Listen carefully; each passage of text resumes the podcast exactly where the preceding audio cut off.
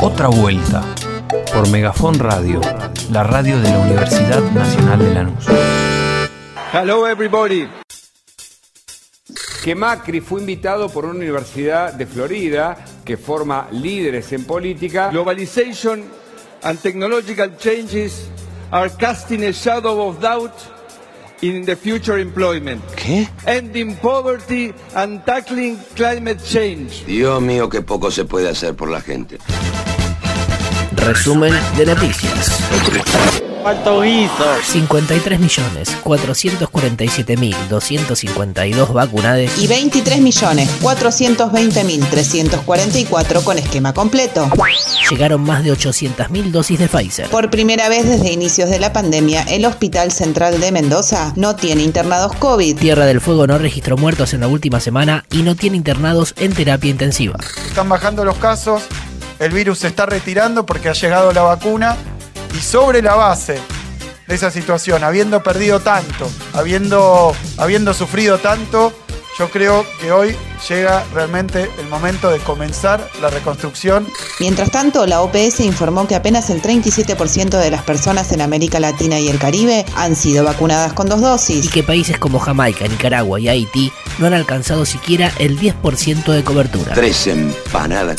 Otras noticias. Facundo Estudillo Castro. El fiscal general de casación apoyó el pedido de recusación de la jueza María Gabriela Marrón, quien lleva adelante la causa por la desaparición y muerte del joven. No practicó ninguna medida conducente, denegó las propuestas por la fiscalía, hizo perder un tiempo precioso la pesquisa, entorpece la búsqueda de la verdad real. Argumentó Javier de Luca. Alberto. Ayer recibió a la CGT y también charló a solas con Hugo Moyano. Recorrió una automotriz en 3 de febrero que sumó 475 empleados. Se reunió con los gobernadores de Salta, Gustavo Sáenz, La Rioja, Ricardo Quintela y La Pampa, Sergio Silioto. Hoy encabezó una reunión de gabinete con todos los ministros. Y participó del plenario de la militancia de organizaciones sociales. Proyecciones. El Banco Mundial publicó las proyecciones de crecimiento para la región. América Latina crecerá un 6,3% pero advierten que si no se toman medidas habrá otra década perdida. ¿Otra? Sí, porque en los últimos 10 años la región creció un 2,2% anual, mientras el resto del mundo lo hizo al 3,1%. Ante este escenario, el economista en jefe de la entidad, William Maloney, aconsejó bajar los subsidios energéticos a los sectores que no los necesitan para mejorar la eficiencia del gasto público.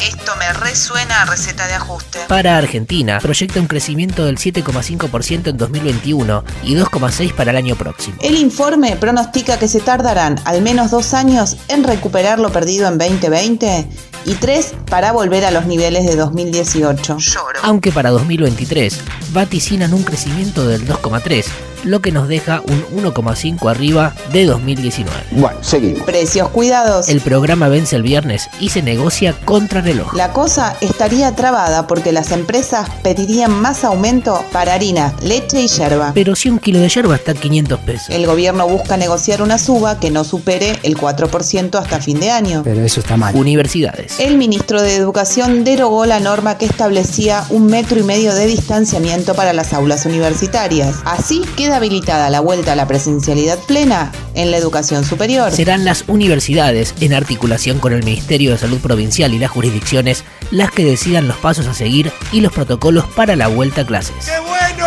¡Qué lindo! Picadito, metele, metele, metele, que fin de largo. Hoy ingresa a diputados un proyecto de ley para convertir los planes sociales en trabajo genuino. El Vaticano declaró inocentes a dos religiosos acusados de abusar sexualmente a jóvenes. Stiglitz apoyó a Guzmán en su reclamo sobre los sobrecargos del FMI.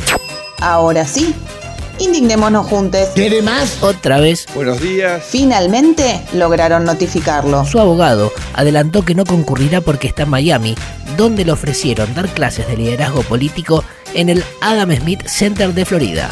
Y después se va para Qatar. Bullrich. Pato tomó el guante y le mandó una nota al juez, no se sabe bien a santo de qué.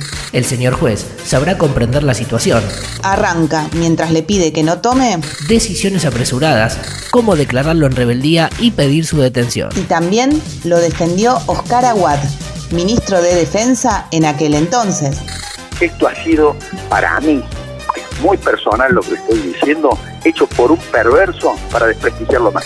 Y como con esto no alcanzaba, El único que investiga en la, es la AFI, no, no es el único que investiga en Argentina. En la Argentina hay cuentas propistas que investigan. Los reyes del chamullo. Y la hija de Juana Viale va a la universidad pública. Pero en Francia, tri, tri.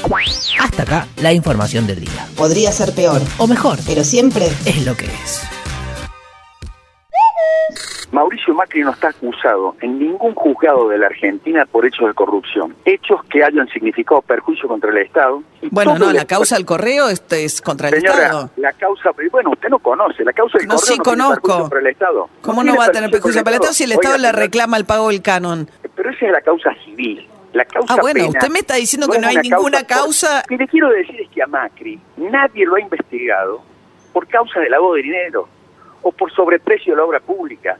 Nadie lo acusó de tener testaferros o de lavar dinero. Pero Nadie Aguad, lo acusó el a Macri hermano de de ser Macri, cómplice. Mariano Macri, acusó a su propio hermano de haber utilizado a Gianfranco como testaferro y de haber lavado plata de la familia Macri. Pero usted parece abogada defensora del kirchnerismo.